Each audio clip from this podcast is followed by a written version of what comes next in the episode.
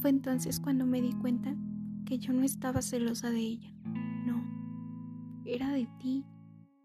Sí, me sentía terriblemente celosa de ti, porque en todo este caos que fue nuestra historia, era yo quien estaba bajo los escombros. Y tú, tú estabas ahí como si nada, feliz.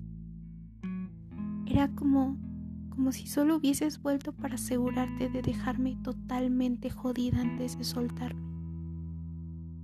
No fuiste mi primer desamor y está claro que no serás el último, ¿o sí?